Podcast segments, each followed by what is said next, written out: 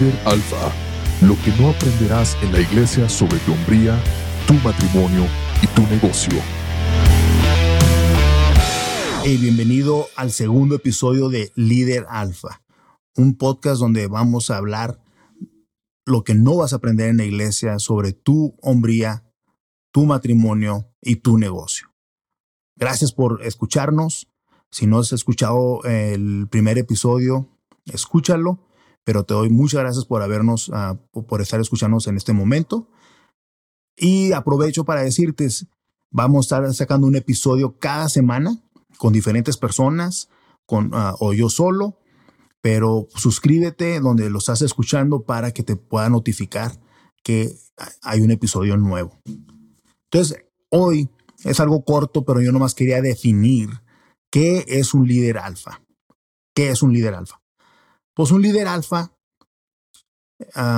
son empresarios, son emprendedores, ah, es alguien que tiene una posición de liderazgo en su empresa, es asertivo, sabe lo que quiere, es competitivo, le gusta ganar, pero también un líder alfa confía en Dios plenamente en que va a salir adelante. Es ambicioso, pero no avaricioso. su palabra cuando dice sí es sí y cuando dice no es no. Cuando llega a su casa, es un padre que enseña, pero no es un juguete de sus hijos. Es un amante, pero no un mojigato. Usa el dinero sabiamente para, no para comprarse nada más juguetes, sino para pasar, por ejemplo, conquistar a su esposa, sacarla a pasear constantemente, porque también, si estás teniendo éxito, ¿por qué no hacer eso? No dobla las manos, ni se esconde cuando hay conflicto con su esposa o con nadie, sino que toma el liderazgo de su, de su casa. Es alguien que no tiene el síndrome del Mr. Nice Guy, el hombre buena onda, que el síndrome del Mr. Nice Guy es alguien que le han enseñado, no, pues no puedes discutir con tu esposa, lleva la fiesta en paz, no, este, solamente haz lo que ella te dice para que no entres en problemas, para que no se enoje. No, es un hombre que sabe guiar a su familia, sabe guiar a su esposa, a sus hijos. No es un hombre que los somete, sino que se someten a él porque lo ven que él los ama y los guía. Así que esas son características de un líder alfa. Y ya que lo definimos, ahora hago esta pregunta. ¿Por qué nos sentimos mal por tener un negocio que está ganando? Lo hablamos un poquito en el primer episodio, tenemos el carácter de Dios y una de sus características es de, que es un Dios guerrero, un, Dios de conquista. E incluso uno de sus nombres es Jehová de los ejércitos. Así que, ¿por qué no comportarnos como tal? Lo primero es que, que no te dé vergüenza tener un negocio que está prosperando. Lo que haces en tu negocio ah, y tu negocio es parte del plan de Dios. Créelo que es parte de tu llamado no porque no puedas ir a todos los eventos de la iglesia que un pastor se inventó para poder este, tener a todo el mundo en la iglesia donde, durante toda la semana. No porque estés a, no puedas ir, no quiere decir que eres menos cristiano o que eres una persona que habla, ama menos a Dios. Al contrario, lo que haces ah, es parte del plan de Dios. Estar ganando con tu empresa es algo bueno y digno. Vean, lo que pasa hoy en día es que mucha gente y, mucha gente que, nos rodea, de hecho, ven el dinero como algo malo. Eh, estaba oyendo una estadística que en los últimos 30 años, como el 95% de los villanos que salen de una eh, son em, empresarios, son empresarios como los pintan como nada más un, alguien avaricioso, que nada más le importa el dinero y porque no más le importa el dinero quiere destruir a todo el mundo. Eh, entonces, la gente está creciendo pensando que el emprendedor, el empresario, es un hombre avaricioso y es algo malo. Pero no, no es algo malo, es algo bueno y digno, lo vuelvo a, lo vuelvo a decir. Y, pero tener un negocio, oye, que le está yendo bien, tiene muchas cosas buenas. Ah, como por ejemplo, le estás dando de comer a muchas familias, no solo a tus empleados, sino a las familias de ellos. Ah, te permite, a los empleados les permite llevar a sus familias de vacaciones, tener a los, a los hijos en las escuelas, sacar a sus familias a pasear y en consecuencia ellos están pasando tiempo con sus hijos, con sus familias. ¿No es algo bueno? ¿No es algo que nos enseñan en la iglesia? Entonces, ¿por qué también en la iglesia te dicen, oye, no, no deberías nada más estar en el trabajo, ah, sino dedícate a las cosas de Dios? Y es que, tristemente, cuando se refieren a las cosas de Dios, solamente se refieren a los eventos de la iglesia. O sea, si no vas a los martes de oración, si no vas a los miércoles de esto, a los jueves de aquello, los viernes ah, de, iglesia, lo que sea. Ah, esas son las cosas de Dios, eso, solamente eso. Y no, lo que tú estás haciendo en tu empresa, proveyendo para otras familias también es parte de tu, de tu ministerio, es parte de lo que Dios te llamó a hacer. Entonces, ¿por qué sentimos vergüenza? Aunque sea ligera, aunque no, o sea poca o mucha vergüenza, ¿por, qué sentimos vergüenza que nos esté yendo bien? Es más, yo leo las historias en la Biblia de los héroes de la fe y, y bueno, lo que pasa es que cuando oímos estas historias, ah, las ponemos en el ambiente de una iglesia. Nos imaginamos a estos hombres en un auditorio, hablando un sermón, hombres y mujeres trabajando tiempo completo para la iglesia. Y aunque la Biblia es clara, son reyes, son gobernantes, ah, son ah, emprendedores, ah, son agricultores, lo que sea. De alguna manera, no sé por qué, ya estamos tan, somos tan religiosos que lo ponemos solamente en el ambiente de la iglesia. Y no, estos hombres eran que llevaban sus actividades como tú y yo. Eran tenían las mismas broncas. lideraban su casa, se peleaban con sus esposas, este, tenían broncas ah, de no saber qué paso tomar, el siguiente paso para sus negocios, para sus pueblos.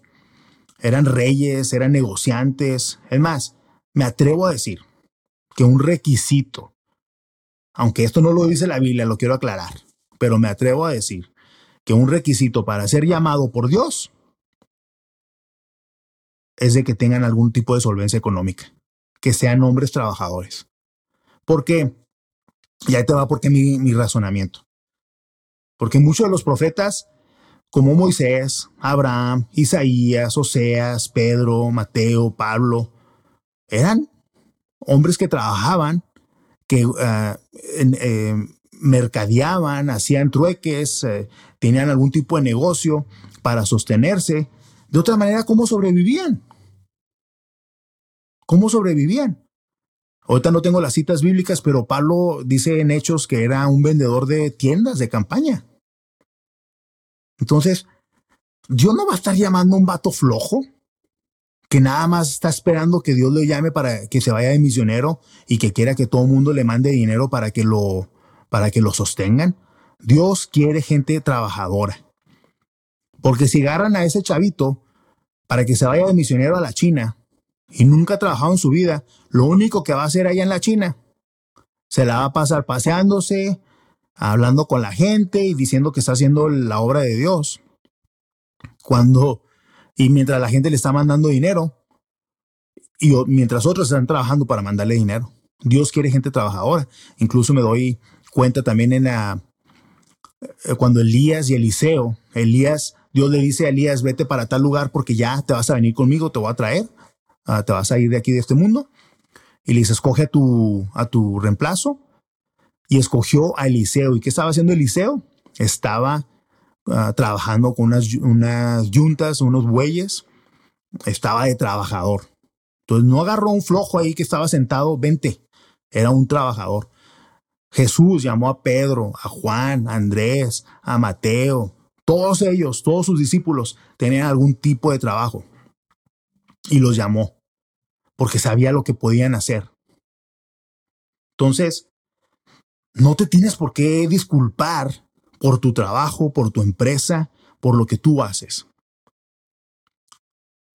Eh, si lo hoy sigue siendo Dios y ahí perdón por mi, mi tartamudeo, pero algo que me doy cuenta es de que Dios no buscaba gente floja para el tiempo completo, sino buscaba hombres que tenían otras áreas de influencia. O sea, ¿para qué va Dios a llamar a alguien que no conoce a nadie, que nomás se la pasa en la iglesia todos los días y no conoce a nadie en el gobierno, no conoce a nadie en las ciudades, no conoce a otros empresarios? O sea, pues nomás va a dar lástimas. Perdón. Si tú eres un pastor y me estás escuchando, perdón, pero es la verdad. Cuando venían broncas, había estos hombres como un David le preguntaban a Dios, hey, ¿qué vamos a hacer? ¿Voy o no voy? ¿Voy peleo o no peleo? Yo te hago esta pregunta. ¿Involucras a Dios en tus decisiones? O a lo mejor tú también eres tan religioso que tú piensas que nada más Dios está involucrado en la iglesia, no en tu negocio. Pero te, te, garantizo que si tú involucras a Dios en tu negocio, Dios te va a sorprender. ¿Lo involucras en tus decisiones? Ah, o eres de los que piensan, no, no, es que la iglesia es una cosa y los negocios es otra. Pues ya empezamos mal. Dios nunca separó la vida diaria de una relación con el diario. Yo en mi negocio le he hecho varias preguntas. Oye Dios, ¿qué sigue? Ah, ¿Cómo le hago aquí para conseguir dinero? ¿Qué clientes quieres que sirvamos? ¿A dónde me tengo que ir? Ah, ¿Cómo podemos resolver este problema? Y le he hecho muchas preguntas y, sabes una cosa, Dios me ha contestado, me ha contestado por medio de yo leer ah, la Biblia y, Dios me da una respuesta. Y de repente también he aprendido a escuchar la voz de Dios, aunque me taches de loco. He aprendido a escuchar, porque la Biblia dice que los que somos sus ovejas, eh, escuchamos su voz y la reconocemos. Eh, David, como te digo, David era un rey, era un gobernante, era un guerrero y consultaba a Dios. Decía, ¿qué hago aquí? ¿Voy a la guerra o no voy a la guerra? Mira, mi negocio ha crecido el doble cada año. Y créeme, no es porque yo sea bonito, es porque Dios nos ha guiado por el camino correcto. Le he preguntado y me ha respondido y nos ha dado los siguientes pasos. No te estoy diciendo que todo es color de rosa, al contrario. Ha habido momentos bien difíciles, pero así como los hubo con el pueblo de Israel. Tenía que conquistar Jericó, tenía que conquistar otros pueblos, no estaban exentos de batallas, pero Dios les había prometido lo que iba a hacer, que les iba a entregar esa, tierra. Y lo mismo aquí, conmigo.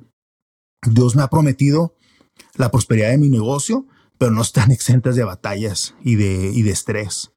O sea, lo, lo experimento todos los días. Pero He aprendido a hacerme más sensible a la voz de Dios, la reconozco. Y cuando veo la, cuando leo mi Biblia, yo reconozco la promesa de Dios cuando Dios me está hablando y me está diciendo que es el siguiente paso para tomar. Entonces, un líder alfa no tiene miedo de involucrar a Dios en su diario vivir. Ah, no separa a Dios como lo quieren, el mundo quiere que lo separes, el diablo quiere que separes a Dios. Porque eso, esa idea de que la iglesia y los negocios o la iglesia y la política Ah, esa es una, una, una mentira. O sea, Dios nunca separó eso. Él hizo todo. Dice la Biblia que todo le pertenece a Él.